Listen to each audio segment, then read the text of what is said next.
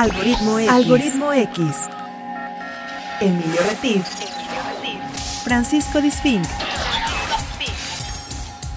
Esto es Algoritmo X. Comenzamos.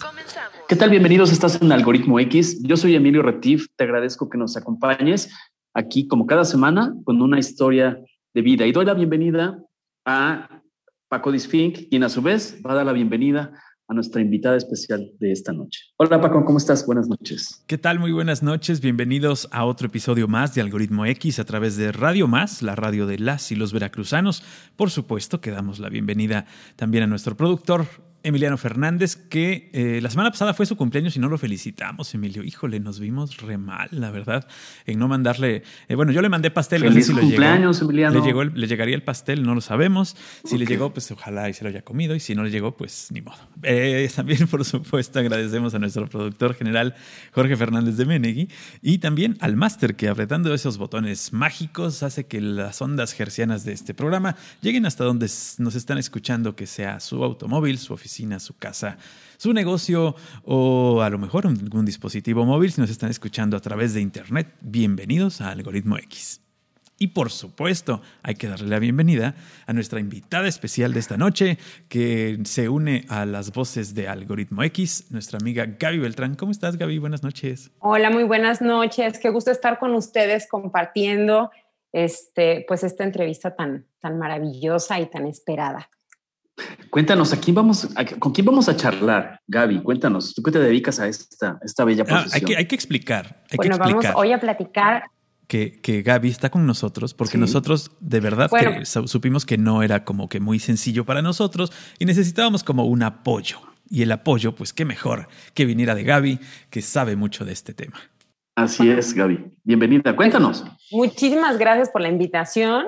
Este, el día de hoy vamos a platicar con el maravilloso tenor Javier Camarena, que tiene un talento y una trayectoria artística fantástica de manera internacional.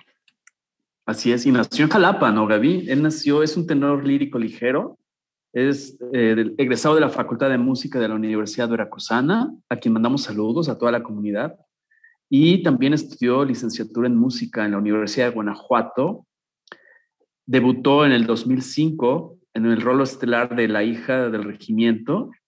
¿No es así, Gaby? Sí, por supuesto que sí. Es un orgullo veracruzano. Y, este, y bueno, se dio a conocer efectivamente con la, hija del regimiento. Y se, también se conoce como el tenor de los bis, porque realmente en, en muchas de sus presentaciones el público queda fascinado, encantado, y entonces aplauden y el maestro Camarena hace sus bices. Ah, mira, muy bien, interesante. Adelante, Paco. Sí, fíjate que eh, el, el, tema este de los bis que dice Gaby, para aquellos que no sepan, así como yo, que yo tuve que meterme a internet a investigar qué significaba eso de los bises, porque dije, a lo mejor, a lo mejor es bisabuelo, pero no, está muy joven para ser bisabuelo. Eh, lo que pasa es que eh, este bis es cuando la gente hace un reconocimiento de aplausos y, de, petición de que se repita una parte de la obra o se repita alguna, alguna melodía de la obra que se está presentando de, en, otra vez. Es como aquí el pedir otra, otra, ¿no? Esta parte que se hace en el teatro y él es el primero que hace que la Met de Nueva York, en Nueva York, se haga un bis. Eh, eso, eso fue algo que marca, que marca también algo histórico en alguien tan joven, histórico en alguien que no es tampoco del Met, ¿no? O sea, alguien que iba de visita o era como sus primeras, sus primeras presentaciones profesionales. Entonces, por eso también es que tiene este gran reconocimiento Javier Camarena, que además es jalapeño. O sea, ¿qué más le podemos pedir a la vida? Es jalapeño, es talentoso, es además un invitado de Algoritmo X. Exactamente, y además él está en Zurich, él acaba de recibir hace unos días el premio al mejor cantante de, de ópera a nivel mundial a través de el International Opera Awards. ¿No es así, Gaby? Platícanos un poquito al respecto. Bueno, sí, eh, ahorita nada más me gustaría agregar que leía yo justamente de, tenor del, del, BIS, que tenía más de, creo que, no sé si 70 años, por ahí leí, que no, que no ocurría esto, ¿no? Y que además había otras eh, publicaciones donde decía Javier Camarena lo vuelve a hacer, ¿no? Entonces, bueno, sí, él eh, recibe este, este reconocimiento que creo que es muy importante para su, para su carrera y para nosotros veracruzanos también creo que una inspiración para, para motivarnos y para, para, saber también que los sueños se pueden cumplir con perseverancia, con trabajo y con, sobre todo, con mucha decisión, ¿no?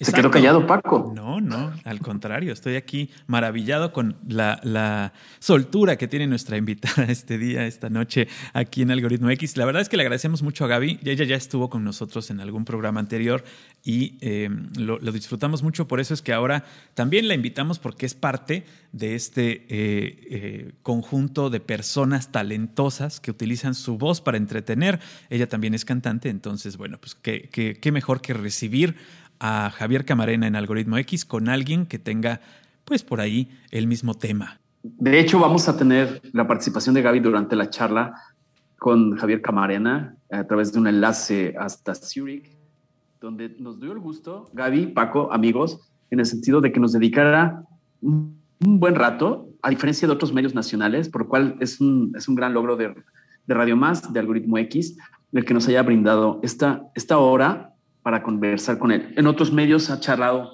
cinco minutos, diez minutitos. Eso a mí me complace y se los compartimos. ¿No es así, Paco? Es correcto. Y bueno, pues vamos a iniciar con la plática con Javier Camarena. No le cambies, vamos a estar durante la siguiente hora aquí en Algoritmo X platicando con Javier Camarena el tema. Ok, estamos aquí en Algoritmo X con Javier Camarena, quien es una persona eh, que nació en Jalapa.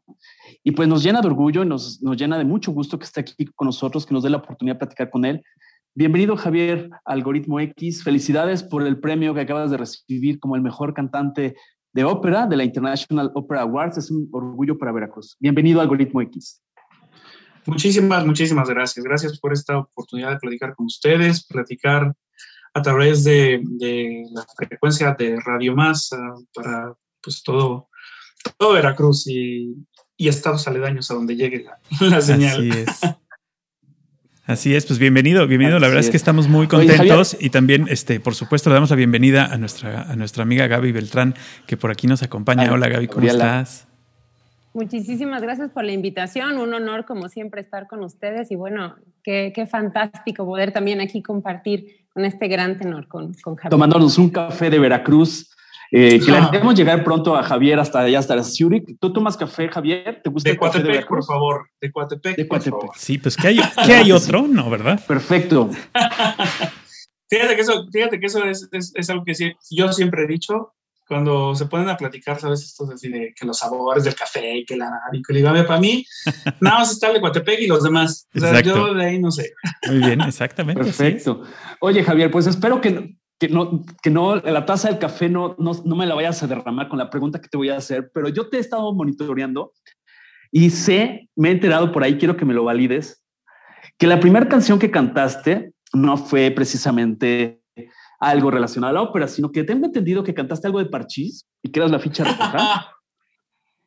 De lo que me acuerdo, ¿eh? Porque pudo haber sido Cepillín o pudo haber sido este, alguna otra. Ah, no, Cricri también pudo haber sido, pero pero sí, era súper, súper, súper, súper fan de, Par de Parchís. Ok.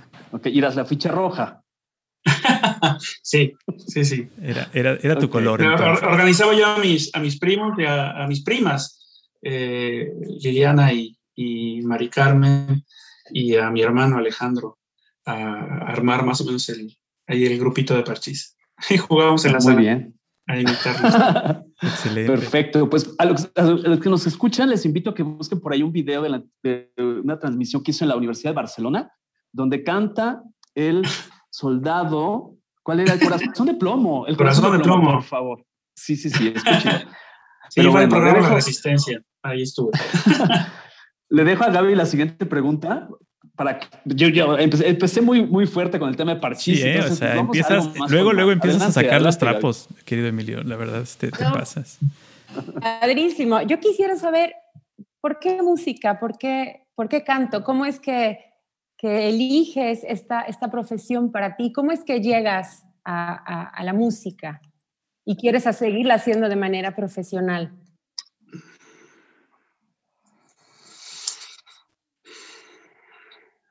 No es que, es que no, creo que, que haya sido que yo busqué la música. Yo creo que ya la música venía conmigo, porque fue algo que siempre, porque fue algo que siempre me fascinó, fue una constante eh, en mi familia, aunque, pues bueno, se trataba de, música clásica, de música culta, digámoslo así. Eh, yo crecí escuchando bueno, como ya les dije, a, a Parchís, a, Timbiriche desde que empezaron y este, hasta que terminaron, este, a, Cepillín, bueno, o sea, yo crecí escuchando eso, pero a la par escuchaba a Eddie Gourmet y los Panchos, lo mismo que Charleston, lo mismo que a Jorge Negrete y Javier Solís y a Pedro Infante y a la Sonora Santanera y a Rigo Tobar y a Chicoche. Yo crecí con, con, ah, y bueno, me falta todavía ABBA, Kiss, eh, vaya, Queen. Eh, yo crecí con ah, los Bee Gees, crecí con todo, esta, con todo esta, este repertorio eh, musical. pero fue algo que siempre me, me fascinó. Y, y, no fue sino hasta ver que realmente no iba a ser un ingeniero. Estaba estudiando ingeniería mecánica eléctrica. y hasta que realmente, sí, o sea, yo sabía que eso no era lo que quería, eh, que mi, mi, pasión realmente era la música y me lancé con todo, eh, este, contra y escondidas de mi familia. eh, y me inscribí, me, presenté el examen de admisión, perdón, a la, a la, Universidad Veracruzana y, y, fue ahí donde, donde empezó el, el caminar en el canto y... Um, y bueno, ha sido yo creo que la decisión más trascendental, importante y acertada que he tomado en mi vida. Claro, tomar estos, estas, eh, estos quiebres, a lo mejor eh, de repente en la vida cuesta trabajo decir, estoy haciendo esto, pero no es lo mío, ¿no? O sea, darte cuenta de que eso que estás haciendo a lo mejor no te llena o, te llenó en algún momento, pero a lo mejor tienes el gusanito, ahora sí tú tenías el gusanito de la cantada por dentro y qué bueno que diste el, el paso. Pero no debe ser, no, no, debe haber sido fácil. Ahora que nos comentas que estás, eh, que lo hiciste también eh, sin todo el apoyo, sin el apoyo al 100% de tu familia, eh, ¿qué te dijeron ellos cuando ya estabas adentro y dijiste, ahora me voy a dedicar a esto? No, pues ya, te imaginarás que fue, fue la bomba porque pues, mis papás se enteraron hasta que vieron la lista de aceptados, hasta que publican en, el periódico. Y con esto se enteraron que yo ya me había dado de baja de ingeniería. Ok. Y que prácticamente llevaba medio año sin, sin ir a la universidad. También que canijo yo, ¿no? No, bueno, pero perseguiste tu ah, sueño.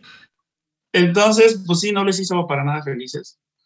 Y pues sí fue un poco complicado para ellos en un inicio, como que asimilar, tal vez, tal vez no, no tanto la idea de que yo estudiara música, porque pues era, era muy obvio con todo lo que llevaba ya de, de, actividades relacionadas a la música en, en el ámbito amateur, eh, que ya que me quisiera yo dedicar a ello no era una sorpresa, yo creo que fue más el proceder, o sea, cómo hice las cosas, que, que fue lo que les costó trabajo terminar de digerir.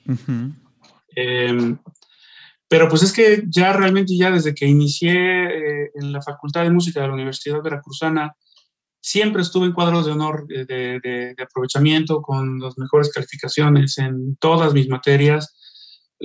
o sea, fue, fue una etapa esta de, la, de, la, de los estudios, una que disfruté, pero vaya, muchísimo. Y más en Jalapa con el, el profesorado que tenía en las materias teóricas, que me acuerdo que era una cosa o sea, yo, o sea, yo me volví un nerd y un mega clavadísimo de estudiar eh, en, cuanto, en, cuanto, entré a música. Eh, me fascinaba la clase de solfeo, me fascinaba. Y, eh, era, era casi, casi competencia entre otros dos compañeros que tenía un violinista y otra cantante de quién era el, mejor para la materia de solfeo. Siempre estábamos compitiendo por las calificaciones. Y, y, bueno, fue, fue, fue así como llegué y como, como por sorpresa, porque yo quería estudiar piano, guitarra, tenía 19 años y, ya estaba un poquito pasadito de edad. eh, Para la entonces todo lo, que, entraba en los requisitos, de, incluso de edad, pues era la materia de, era la, la carrera de canto. Y empecé así.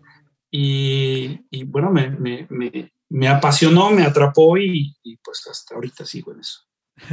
Tengo entendido, Javier, que justamente en, esa, en ese andar en la, Facultad de Música de la Universidad Veracruzana, a quien mandamos saludos, quien nos escuche de esa facultad, eh, no tenías en mente dedicarte a esto que te dedicas actualmente, pero entiendo que hubo una maestra que fue uno de tus parteaguas en el sentido de decir, tienes la facilidad, eh, ¿por qué no te dedicas? Pero tienes que buscar y, sacar, extender las alas y buscar. Y fue cuando te, dirigiste a la Universidad de Guanajuato. ¿Entiendo bien esta línea del tiempo en esta retrospectiva de Javier Camarena? Sí, sí, fue con mi, maestra eh, Cecilia Perfecto.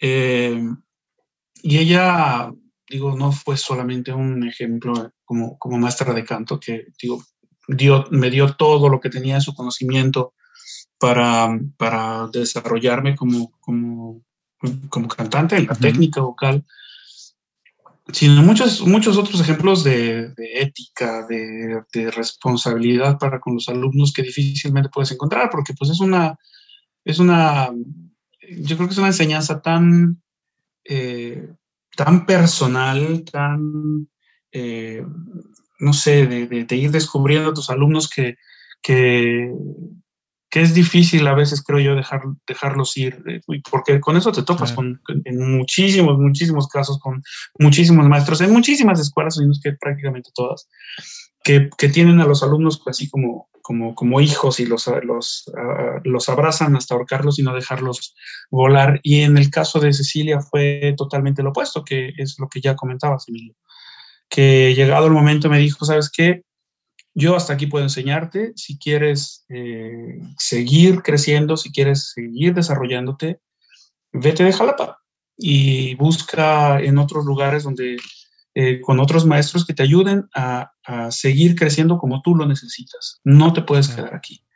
Y fue así que llegué a, Guanajuato, porque ella había hecho recién un diplomado con el maestro Hugo Barreiro, con quien eh, llegué a estudiar en la Universidad de Guanajuato. Y de hecho, de, esa universidad me gradué eh, eh, con mención cum laude. Eh, para, o sea, para que vean que si era yo bien, bien machetero bien con la escuela. y, bueno, sí, fue, así fueron mis estudios. Qué padre. Muy bien. Adelante, Gaby. Ahorita que comenta justamente, bueno, esperemos que la maestra Ceci nos pueda escuchar en esta. Ah, sí, le mando muchos abrazos un abrazo muy grande a, la maestra. Está padre eh, platicar un poco sobre muchos chicos, por ejemplo, que empiezan a estudiar canto, llegan a una escuela y el profesor le dice, ¿sabes qué? Es hora de hacer un cambio, es hora de, de buscar a lo mejor otro profesor que te dé estas herramientas y muchas veces los chicos entran en pánico. ¿Qué significa, de, sí, no? Empezar a decir, voy a llegar con un maestro, me va a decir o que estoy muy bien o que tengo que cambiar estos aspectos técnicos que a lo mejor implican una exigencia y un reto para uno mismo y se prueba. ¿Cómo, cómo enfrenta de repente Javier Camarén estos cambios a nivel de profesor? ¿Qué, ¿Qué recomendación a lo mejor se le puede hacer a los chicos, ¿no? que de repente tienen miedo al cambio? Es que mira, esta, fue otra de las cosas que prácticamente de entrada me dijo, me dijo también Cecilia. Eh, mi maestra Cecilia, perfecto. ningún maestro va a tener la verdad absoluta respecto al canto. Tú debes de tener, tú debes desarrollar la capacidad y la inteligencia para saber discernir entre lo que te sirve y lo que no. Todos los maestros van a poder darte algo, van a poder aportarte en algo, eh, pero ninguno puede llegar a convencerte de que solo con, con esa, o sea, solo con, con, él o ella vas a poder encontrar eh, el camino caminos, o sea, hay, hay muchas, muchas formas de llegar al, mismo lugar y no todos van a tener la verdad absoluta. Entonces, tienes que desarrollar esa inteligencia. Entonces, ya teniendo eso como, como, como base y también de, forma de pensar, pues vaya, no, no lo vi como, como algo de lo cual tener miedo, sino realmente me dediqué a aprovechar lo más que pude eh, las enseñanzas que tenía de la maestra Cecilia y, ya teniendo una base, porque eso yo creo que es lo más importante, tener una base sobre la cual seguir construyendo, eh, fue que empecé a tomar clases con diferentes maestros. Tomé clases con el maestro Armando Mora, que también le mando un, abrazo eh, enorme, con todo mi cariño. Eh, tomé clases con Jesús Suaste, con Encarnación Vázquez, con Lourdes Ambrís, con, con todos los que se dejaron este, en convencer de que, cuando les pedía clases, con todos tomé clase. y de todos aprendí un poco de todos aprendí un poco hasta que pues sí llegó este, este punto en el que me dijo mi maestra, tienes que emigrar y, pues llegué con toda la emoción, con toda la disposición además de, llegar con un maestro que venía eh, ya con la confianza de mi maestra, sobre el cual seguir trabajando. Y sí, llegué a un punto donde, donde por, por, por cuestiones de, de, también de crecimiento de ese maestro, que se a hacer un doctorado a España, yo me quedé con otros maestros y, y, y llegar así porque pasa llegar de golpe con un maestro que te diga, está todo mal, pues no. O sea, es, como, es como digo, no es que yo fuera soberbio ni que, ni que este, los hiciera menos, pero yo ya tenía una base que sabía que funcionaba porque ya tenía un desarrollo ¿Y como para llegar y decir, ¿sabes que todo está mal? Pues no, eso, y resultados. Y yo sabía que no todo estaba mal, que sí, también tal vez tenía que crecer todavía y comprender muchas otras cosas, pero no para empezar de cero. Y ese, eh, contestando también a, Gabriela, ese también puede ser un problema para muchos alumnos que, que van de, uno de un maestro a otro queriendo buscar diferentes opiniones, pero no están construyendo sobre una base concreta. Entonces van pescando lo que pueden y uno, si uno le dice que está mal esto, entonces lo borra y empieza con otra cosa, pero de repente resulta que no le gustó, pero entonces lo va a dejar. Y entonces se genera una confusión tan grande en sus cabezas que luego es súper complicado que, que, que, la superen eh, tanto vocalmente como emocionalmente. Entonces, eh, son cosas que, que, se tienen que considerar. Eh, claro. y que son importantes, creo yo. Crear primero una base sobre la cual construir. Creo que es, es importante esta parte que dices de, de tomar lo bueno de lo que te dicen y de lo que te apoyan y de lo que te dan, sin ser soberbio y sin decir, bueno, no, no puede ser que tenga yo que volver a empezar todo este trabajo que ya además me ha dado bastantes frutos y ha dado resultados, ¿no? Eh, eh, creo que es una parte eh, importante en la carrera de cualquier, de cualquier carrera.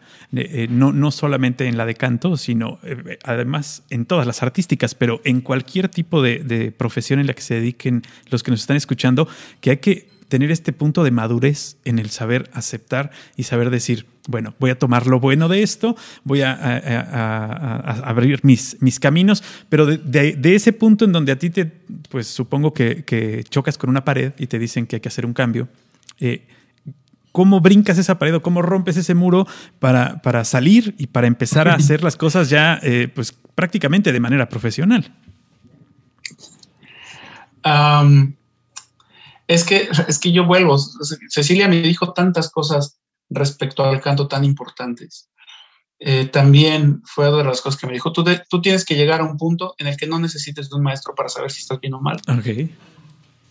Eh, obviamente, pues sí, ha sido un camino largo. tan solo la licenciatura fueron 10 años. Y después de eso, eh, todo lo que seguí aprendiendo con los diferentes directores eh, con los que pude trabajar en un inicio, con los que seguí trabajando, incluso estando ya acá eh, cuando llegué a Suiza, con los diferentes directores musicales, con los diferentes directores este, eh, de escena, con los, con los pianistas, repertoristas. Y, había muchas, muchas, muchas cosas que, que, seguir aprendiendo. Pero sí, es cierto, yo, yo Después de, que llegué aquí a Suiza, todavía trabajé aproximadamente como tres, cuatro años con el maestro Francisco Paraiza, que realmente fue por quien vine yo a, Suiza. Eh, y pues sí, la última vez que yo tomé una clase con él fue en el 2000. Hagamos memoria. Hagamos memoria, Javier. Habrá sido el 2014 porque fue antes de mi debut de Rigoletto. trabajé el rol de Rigoletto con él y desde el 2014 no he tomado una clase de canto. Eh, pero también, digo, siempre he estado muy consciente de, qué es lo que hago, cómo lo hago, eh, cuándo está bien, cuándo está mal, qué tengo que corregir y todo. Eh, porque pues sí, crecí formándome con esa idea de que yo tenía que ser súper consciente de qué es lo que estaba haciendo, reconocer mi voz, reconocer cómo funciona mi voz para, para aprovecharla y darle el, mejor rendimiento. Haciendo una recapitulación, justamente, el tema del, yo lo que capto, Javier, es que tú debes seguir un proceso de maduración técnica, vocal, pero también emocional, porque la gran materia prima de lo que tú haces, estaba escuchando algo tuyo en, YouTube y la verdad es que me pusiste chinito varias veces, ¿no? Entonces, yo, ¿cómo trabajas tú esa maduración técnica vocal y la maduración emocional para poder gestionar todo esto que tú, que tú, que tú operas? Mira, yo creo que tengo que partir eh, desde el punto de vista técnico vocal, en el que muchas, muchas veces eh, nos encontramos con jóvenes cantantes que ambicionan los grandes roles de la ópera. Ahora, por la parte que corresponde a la voz, a lo mejor la tengan, ¿sabes? A lo mejor por, por facultades naturales eh, puedan afrontar y cantar uno de esos roles. Pero normalmente ese, ah, la gran mayoría de ese tipo de roles conllevan una personalidad de los, de los personajes, valga la redundancia, porque es una redundancia, de los personajes que tienen que cantar, eh, que a veces no se acaba de entender por el simple hecho de que no has tenido la oportunidad de vivir esas cosas. El desarrollo técnico vocal se va dando, obviamente, como, como cualquier otra actividad física en la que tienes que desarrollar eh, eh, fortaleza, resistencia, y esto es con base en el ejercicio, en, el trabajo constante, en la disciplina, en, sí, en, eso, en tener constancia. La parte emocional, yo creo que la va dando la madurez y esa madurez que vas encontrando con los años y con las experiencias de vida. Si hay algo que, me gusta muchísimo a mí en, en determinadas obras, es eh, revivir experiencias propias y, tratar de pasarlas al sentir de los personajes. ¿Por qué? Porque se vuelven mucho más reales. Es algo que ya sabes y que puedes expresar y proyectar.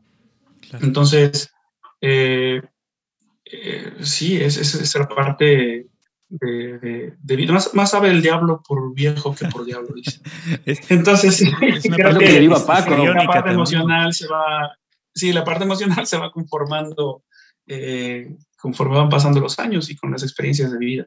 Pero tiene mucho que ver también con, lo, con el histrión, ¿no? Que, tengas, eh, que puedas mezclar esto, eh, como dices tú, imprimirle el, carácter de un personaje que se escribió hace cuántos años a un personaje que nació en Jalapa en el 76.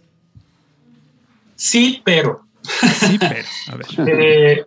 sí, es cierto. O sea, hay óperas que pues, tienen cientos de años que se escribieron en una situación eh, social o de, libreto específica. Pero ¿qué es lo que ha mantenido títulos como El Elixir de Amor, El Barbero de Sevilla, Carmen? ¿Cómo se han mantenido vivos hasta ahora? Sí, una parte obviamente es la, parte musical, que son obras maestras. La otra parte que corresponde a la ejecución en términos de, de voz, pero también está el sello que imprime cada uno de los cantantes eh, con base en su, personalidad, en lo que ellos pueden imprimir de, tal, de tal o cual personaje. No va a ser lo mismo el, Don José, hablando de Carmen, el Don José de Corelli, que el que llegó a ser Rolando Villazón, por ejemplo.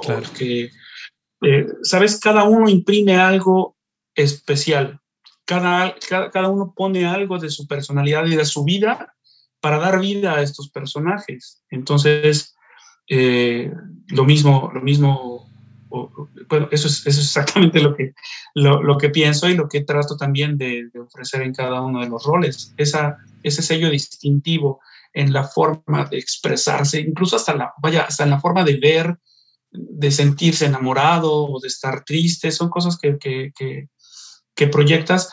También, obviamente, eh, dependiendo de qué tanto estás dispuesto a exponerte, porque pues es, es abrir parte de, de ti, de tu corazón en, en, el escenario.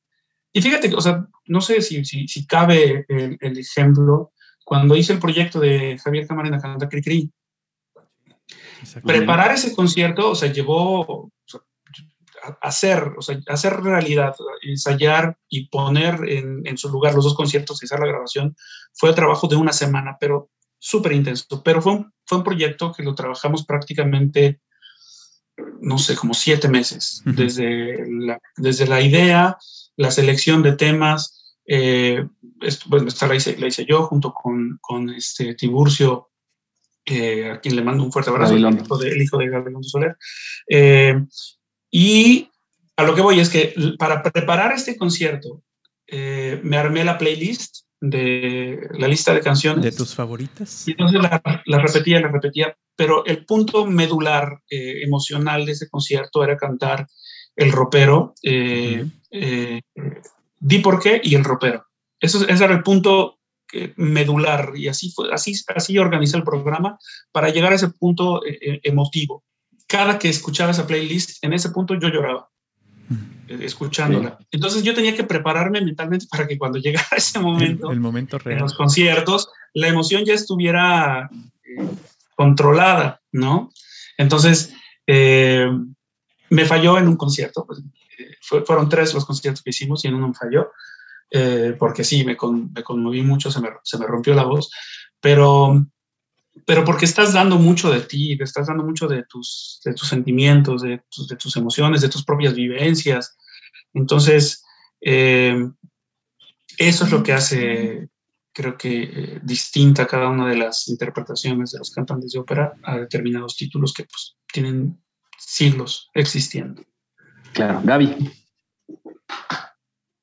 Muchísimas gracias. Yo quisiera preguntar, con todo el éxito del, profesionalismo y de todo el talento de, Javier Camarena, me imagino que debe ser una responsabilidad muy grande eh, tener una decisión consciente sobre el repertorio que va a abordar. Seguramente deben llover mil ofertas de, de muchos este, compositores y aquí es donde creo yo que es una responsabilidad muy grande elegir lo que se puede hacer, conocer en qué paso a nivel técnico, a nivel vocal, emocional, uno está para saber si es el mejor momento para, para interpretar algún rol ¿no? de, de la carrera. Entonces, ¿cómo es que se toma este tipo de decisiones?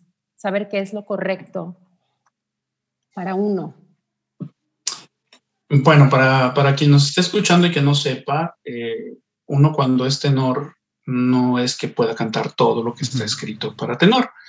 Hay diferentes obras dependiendo de la época y, pues de, de, los compositores que se adaptan para las diferentes cualidades que puede tener una voz. Hay voces que son muy ligeras y que pueden sonar muy así, cantan muy agudo, y hay otras que pueden sonar muy oscuras y que tienen otro tipo de, posibilidades a la hora de interpretar una ópera. Entonces, eh, a lo que Gaby se refiere es que uno como artista es que debe tener la responsabilidad, la, humildad, la conciencia de saber qué óperas van a ser eh, se adaptan a las posibilidades vocales propias. Y sí, esto es algo que en un inicio, pues voy, eh, o sea, yo fui confiando en las, en las, en las opiniones de mis maestros. Eh, y pues sí, fue de las primeras, la primera ópera que yo canté completita, que me aprendí de memoria de principio a fin, fue El Elixir de Amor de Donizetti. y después de eso, las, las, ofertas que me llegaron a mí de trabajo, afortunadamente, siempre fueron muy, eh, muy dentro del repertorio del periodo belcantista, eh, que comprende pues, principalmente a tres compositores, a Donizetti, Rossini y Bellini.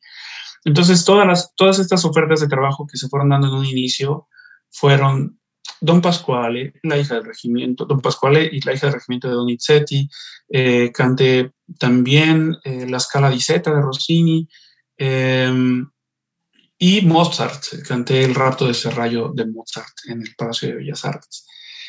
Entonces, ya teniendo esa, esa base, eh, el resto fue seguir por ese, por ese camino y luego encontrarse también con, eh, con referentes, que en mi caso el gran, gran, gran referente en cuanto a repertorio fue y sigue siendo Alfredo Kraus.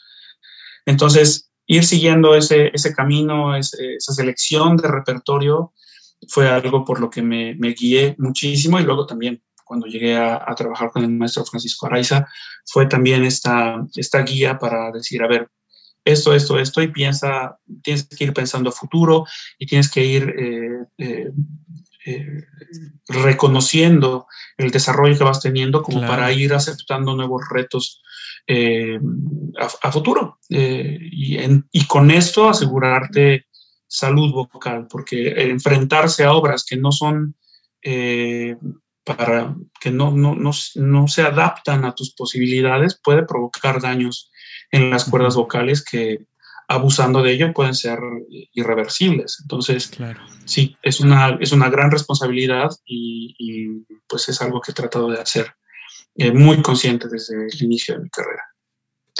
Javier, una pregunta. Tú, desde tu perspectiva, como gente de música, gente sensible, como un especialista que ha sido nombrado el mejor tenor a nivel mundial.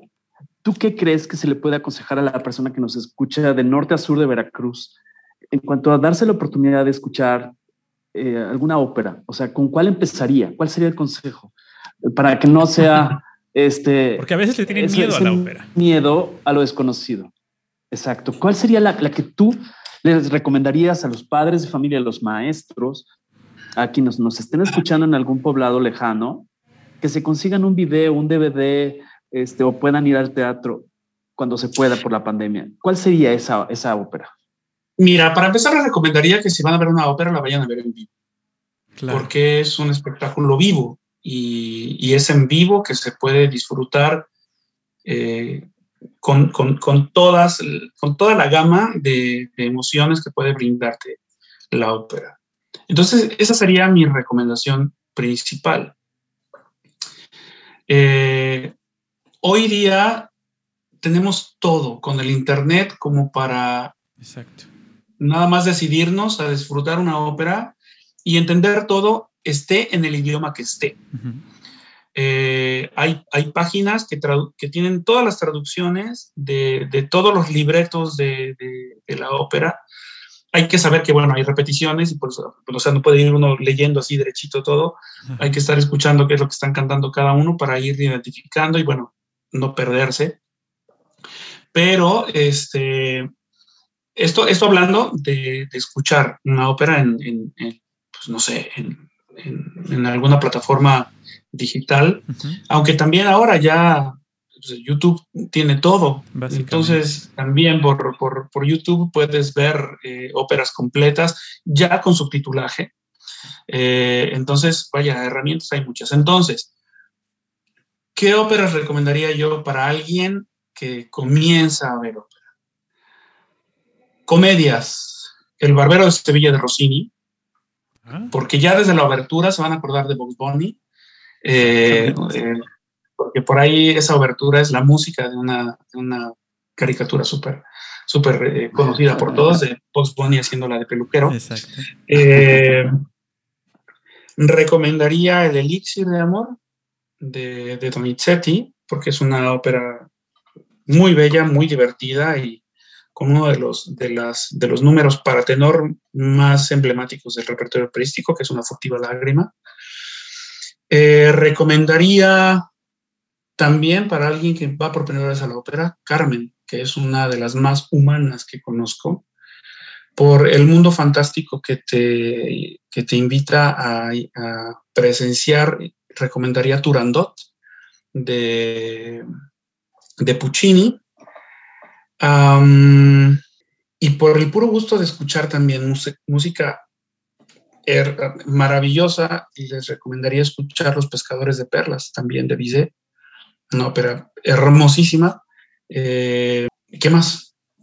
Yo creo que eso. Yo, con eso tienen bastante, tarea, ¿eh? Ya con eso les estás poniendo bastante tarea, sobre todo a los maestros, a los, a los que se dedican a la educación eh, en cualquier en cualquier sitio de nuestro estado, de nuestro país, que tienen la, en sus manos la formación de niños de preescolar, de niños de primaria, que a lo mejor se encuentran en la sierra, a lo mejor se encuentran en lugares alejados de la capital, en donde se pueden a veces disfrutar obras eh, como las que tú interpretas. Creo que es una buena lista que pueden ellos tomar eh, y a través de internet, bueno, pues visitar con sus alumnos a través de una pantalla, aunque sea eh, algo de lo que estás, de lo que estás recomendando. Creo que, creo que es una buena tarea, ¿no, Gaby? Me parece bastante bastante bien. A ver, adelante Gaby. Quisiera preguntar, en México tenemos muchísimo talento, hay voces maravillosas, hay voces muy bellas.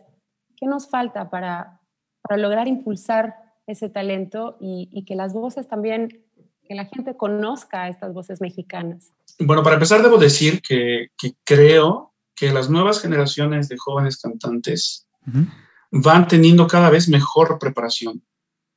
Eso, eso tengo, que, eso tengo que, decirlo de entrada. He escuchado eh, jóvenes cantantes eh, que a la edad en la que yo comencé a cantar, eh, pues ya están pero muy por encima de lo que yo podía hacer en ese entonces. Y, aparte con conocimientos de, idioma, con conocimientos de ya muy, muy formados también en cuestión de estilo, de, de interpretación. Eh, entonces, creo que hay, está, está en, un importante, a ver cómo decirlo, está, yo sí, creo que está gestionándose, está comenzando a, crearse una escuela mexicana de canto. Obviamente tiene raíces eh, italianas, pero sí se está gestionando una escuela de canto importante, porque ya no solamente es la cuerda de las tenores la que está destacando en el mundo, tenemos ya una Rebeca Olvera, eh, a Karen Cardiazábal, a, María Catzaraba, a, Mónica Guillén, Berta Granados, todas eh, eh, sopranos, mezzosopranos, pues tenemos a Lupita Paz, tenemos a, a Cassandra Zoé, que están haciendo eh, cosas importantes en el ámbito operístico internacional. Tenores, pues bueno, pues no acabo con la lista. Eh, barítonos también jóvenes, hay, barítonos muy buenos que, están demostrando que lo que se está eh, gestando hoy día en nuestro país en cuanto a jóvenes cantantes vienen con una preparación muy sólida ya. ¿Qué es lo que faltaría? Yo creo que, yo creo que lo que faltaría sería tener una institución a nivel de las, de las instituciones internacionales, de, hablando en términos de teatro, que tenga la misma presencia y fuerza que, que, los teatros en el mundo. la, ópera de Bellas Artes funciona eh, bien, pero vaya, los recursos con los que cuenta y las burocracias por las que se mueve, pues tampoco le permiten mucho. Entonces, sí, sí creo que necesitamos una, una, compañía eh, de ópera que funcione a la par de las compañías de ópera del mundo. ¿Por qué? Porque esto te permite tanto tener la posibilidad de emplear a los jóvenes cantantes, de emplear a las nuevas generaciones de cantantes, así como de traer cantantes internacionales a tu país con los que tengas la oportunidad de colaborar y de eso aprender. Yo cuando llegué a, Suiza, la primera ópera que tuve la oportunidad de cantar, compartir escenario aquí en Zurich, compartir escenario con Veselina Casarova, con eh, Ruggero Raimondi y con Carlos Chausson. O sea, tres cantantes de, un súper nivel, de los que aprendí un montón. Ya nada más así de trabajar con ellos. Entonces, a la, par que tienes la, posibilidad de traer cantantes eh, eh, extranjeros a una, una, temporada regular que, dura todo el año, con muchísimos títulos, tanto nuevos como de repertorio, eh, tienes la oportunidad de traer diferentes cantantes para hacer esta, esta, este feedback ya a la hora de, trabajar, que además permita la exposición de tus cantantes mexicanos para que tengan eh, este, esta, esta eh, vitrina sobre la cual, en, la cual poder mostrarse al mundo. Claro. Entonces, eh, si, algo puedo decir que, faltaría sería eso. Y apostar por la cultura, y apostar pues por, por, por, por este trabajo, porque pues es, es, es, eh, eh, es digo, pensarlo en, la parte, no sé, de, economía, en la parte comercial, hay ciudades que, se, que, se, que su economía se mueve totalmente por, por eh, festivales y por, por actividades culturales. Salzburgo, ya para no ir tan, tan lejos y para, por decir algo que es fácil de reconocer. Y, mueve una cantidad enorme de gente y mueve una cantidad enorme de dinero también.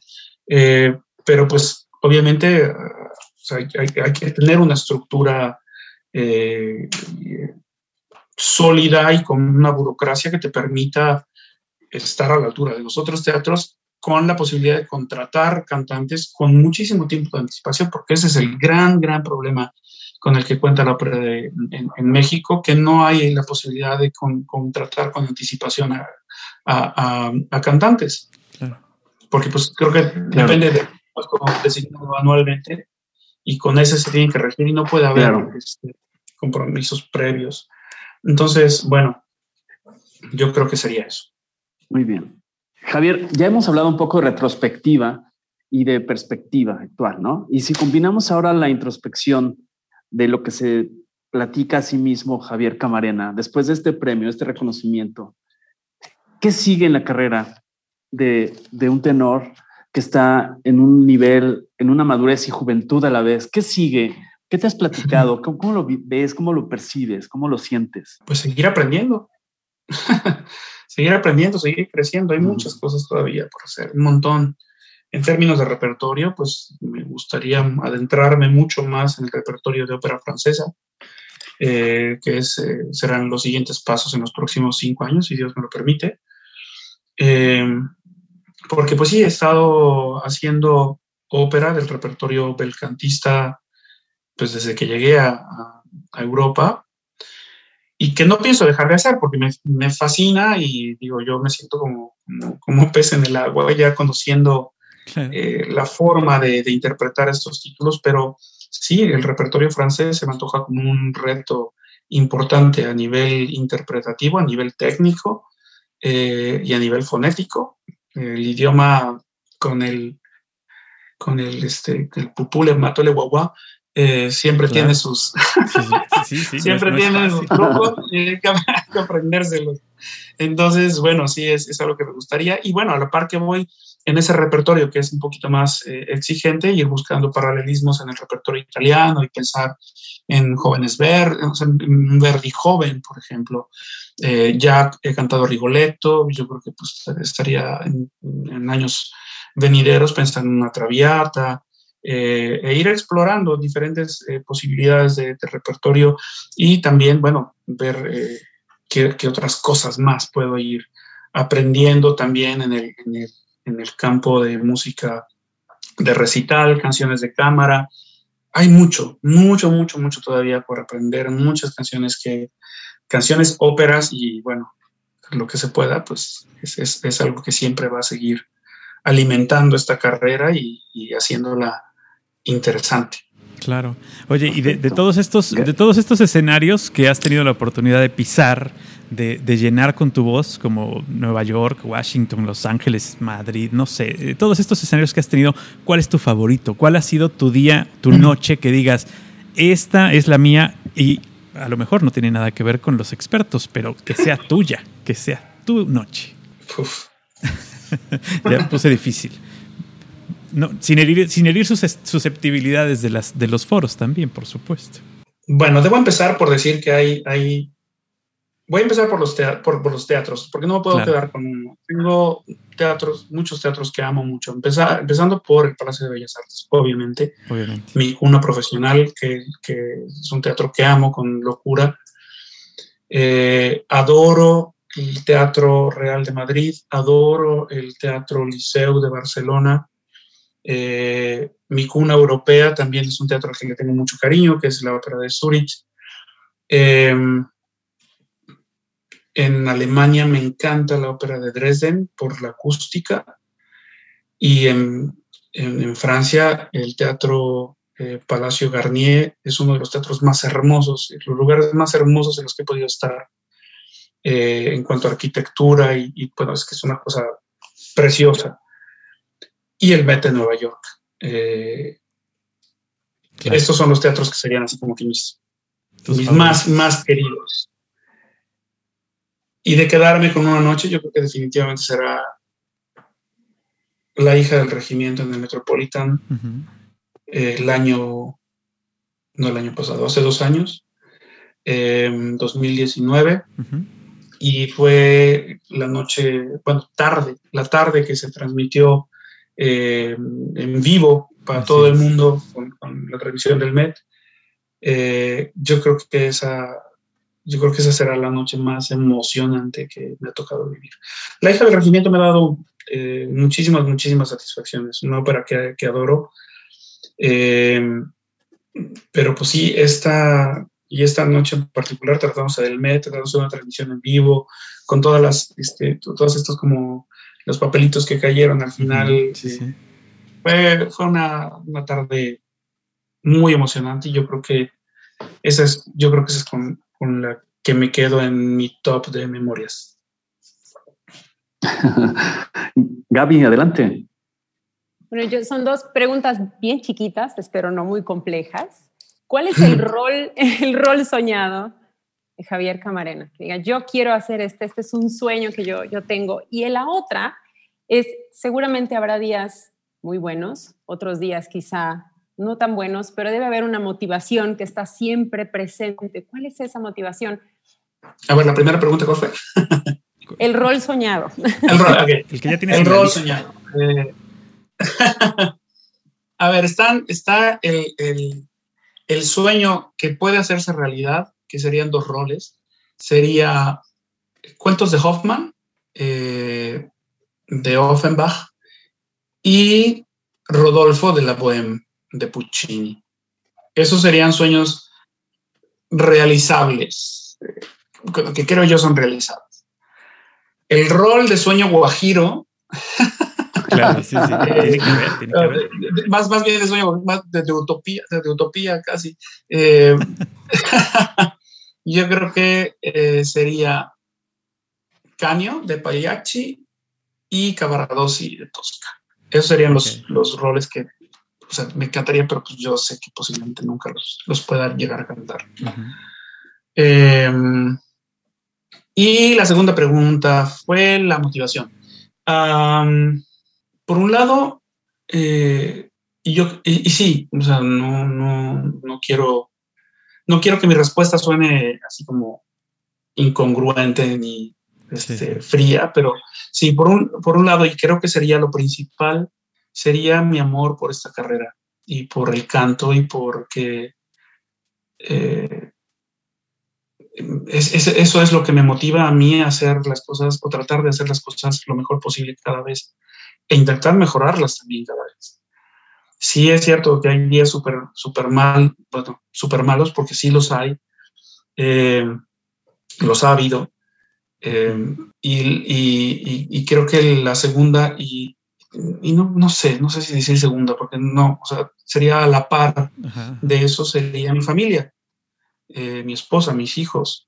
Em, el, tratar de, de, ser ejemplo en el sentido de que, de que, de que si quieres puedes. De, que, eh, de que las cosas, eso, de que las cosas que realmente valen en la vida cuestan. Eh, y cuestan trabajo, y cuestan sudor y lágrimas, y cuestan sacrificios, y, y vaya que los hemos pasado juntos, entonces eh, yo creo que esos serían los, los principales motores eh, de, seguir adelante, aunque a veces no sea la tarea más fácil.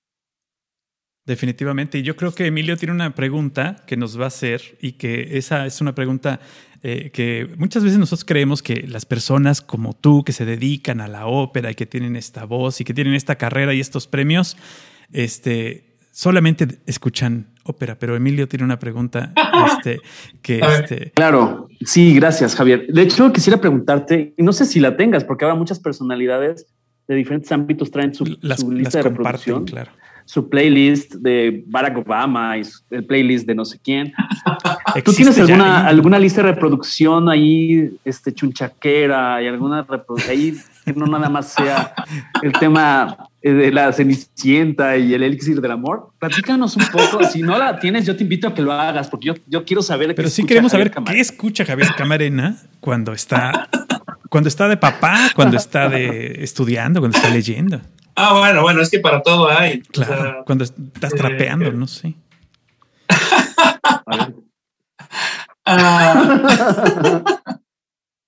Ah, a ver, tengo, tengo mis favoritos. O sea, sí tengo que decirte, tengo mis, mis, mis, mis hiper favoritos. Y hay álbumes eh, que no me canso de escuchar. Y que eh, lo mismo estando aquí en casa en relax, lo mismo que manejando. Uno de ellos, eh, que es de mis álbumes favoritos, sería eh, Pablo Milanés canta boleros en Tropicana. Es de mis tops álbumes y siempre lo escucho, nunca me cansa, me fascina. Eh, por otro lado, tengo una playlist con toda la discografía de Nora Jones, eh, otro con toda la discografía de Maroon 5. Okay. y estoy conociendo, porque no estoy muy actualizado con, con, los cantantes eh, de hoy día, pero me encanta, estoy descubriendo que me encanta Billie Eilish. Ajá, sí, sí. me, gusta mucho, hay, algo en su voz que me, que, me atrae mucho. y pues está la, Está la, cumbia, este, cumbias de microbuseros, ¿no la has escuchado esa playlist? ¿En, serio? Sí, sí, muy buena. Sí, desde Iztapalapa. Oye, pero si la compartes, o sea, si la dejas al público o, no, eres medio díscolo para la música. No es, no, es, no es, mía, esa me la encontré en Spotify, pero la sigo. Ah, pero ponle tú ahí, ponle que, para que te identifiquemos. Claro, ¿no? Deberías armar una lista tuya y la, compartes, claro. En, tus redes sociales para que te sigan y vean que no todo en esta vida es ópera, a pesar de que vives de eso. Sí, sí, sí, no, claro, claro. No, y mira, yo en realidad escucho ópera eh, por trabajo. Claro, exacto. lo demás, escuchamos de todo y bueno, aquí tenemos diferentes gustos también. Mi hija, ah, pues ya adolescente, joven, eh, pues escucha todo esto, Billie Eilish y Panic at the Disco y claro. ahorita trae la moda estos de estos coreanos que yo la verdad es que ni sé cómo se llaman estos, pero bueno, escucha. Eh, por otro lado, mi esposa guitarrista, normalmente estamos escuchando algunas cosas de, de, conciertos para guitarra o de lo mismo, igual, estamos escuchando boleros, estamos escuchando cumbias y lo mismo que la Sonora Santanera, que que Eddie Gourmet y los Panchos y lo mismo que claro. Eh, Santiago, no sé. O sea, el repertorio sigue siendo igual de versátil aquí en casa. Excelente. Muy bien. Bueno, nada más quisiera que, antes, de, que antes de despedirnos nos, nos pudieras dar eh, a las personas que te escuchamos aquí en Veracruz, eh, que pues finalmente es tu casa y que, y que seguramente te siguen, que, cómo te pueden seguir, en, en dónde estás en las redes, cómo son tus, tus, tus, arrobas para que te sigan, para que sigan tu carrera y cuál es lo, lo que viene ahora, eh, ya que empezamos a tener apertura en, estos, en, esta, en esta pandemia. Estoy en los próximos meses en España. Eh, tengo agendados ya unos conciertos en, en Murcia, en Oviedo y en Burgos. Okay.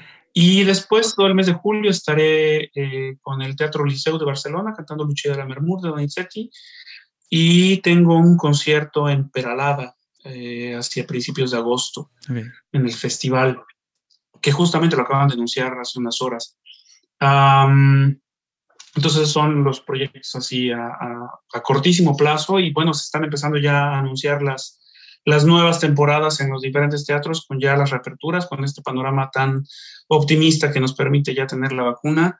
Eh, entonces sí, hay, hay reaperturas, estaré eh, cantando en el Met en Nueva York, estaré cantando en el Covent Garden en Londres, eh, voy a hacer conciertos en China, estaré en Roma también. entonces hay una agenda súper interesante en la próxima temporada. Y en redes sociales, sobre todo, estoy, o sea, en, en, actividad en el sentido de que hago algunos este, eh, lives, eh, transmisiones en vivo, ya sea cantando, ya sea platicando de algo, ya sea anunciando cosas también de mi carrera. Estoy mucho más en Instagram, okay. en tenor, arroba tenor Javier Camarena. Okay. Eh, y bueno, en, en, en, Facebook estoy como Javier Camarena y en Twitter estoy como tenor, arroba tenor J Camarena, J letra, eh, tenor J Camarena.